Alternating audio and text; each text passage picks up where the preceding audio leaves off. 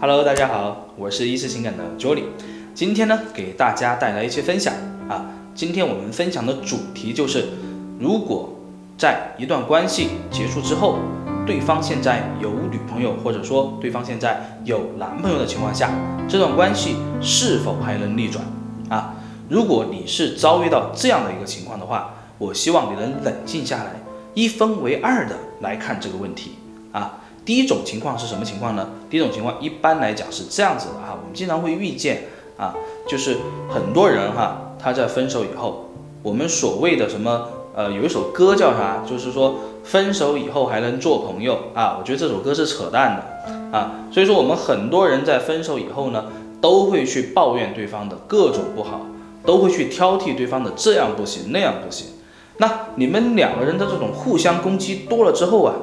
那么其实这个时候是会刺激到对方的这种逆反心理的，啊，这种逆反心理有可能就会让他产生。那既然你说我这样不行那样不行的话，那我是不是马上去找一个人来证明一下我自己，我到底行不行啊？如果是这样的一个情况，那么他是因为赌气的这种情况，对吧？有了新欢，那么我觉得。这段关系我们有待商榷，我们可以去看一下怎么逆转啊。当然今天不在我们分享的主题里面啊。第二种情况啊，就是你们在关系非常好的时候啊，你去想一想，对方是否有拿你去跟前任，又或者说是他现在朋友的一些现任啊来做比较啊。如果有这样的一个情况的话，说明一个什么问题呢？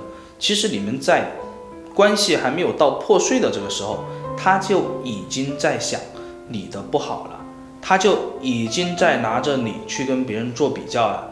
如果是这样的一个情况的话，其实我建议哈，你要去想一想，那个时候你是否有去改进自己，是否有去跟他做一个正常的交流，不是像我刚刚说的第一种情况那种，就是争吵哈，没有这种争吵。如果是这样的一种情况的话，那么你要知道，对方如果现在有新欢，一定是在那个时候的时候。他就已经有想法了，那这个矛盾就是埋下来，埋到现在，这个时间会有点长。那么，如果是因为这样的一种情况导致他现在有其他的人了，那么这段关系要去逆转，其实是需要花一些时间的，因为我们就要回到最开始去分析，为什么他会拿你来做比较，为什么他会对你有不满，而在这些不满当中，你们的交流到底是怎么去交流的？到底哪一种形式是对方可以接受的？既然他可以把你拿来跟前任或者是他身边的朋友做比较，依然现在你作为他的前任，依然他是可以拿你来跟他的现任做比较的。那么从操作上来讲，依然是有可操作的余地的啊。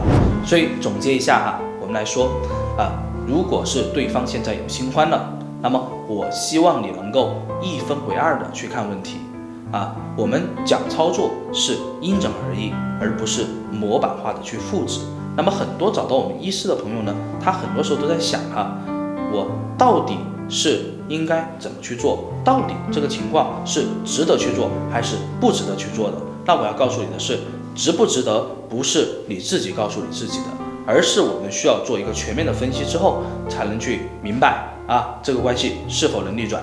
只要你愿意。一切都皆有可能。好，今天我们的分享呢就到这里，我们下次见，拜拜。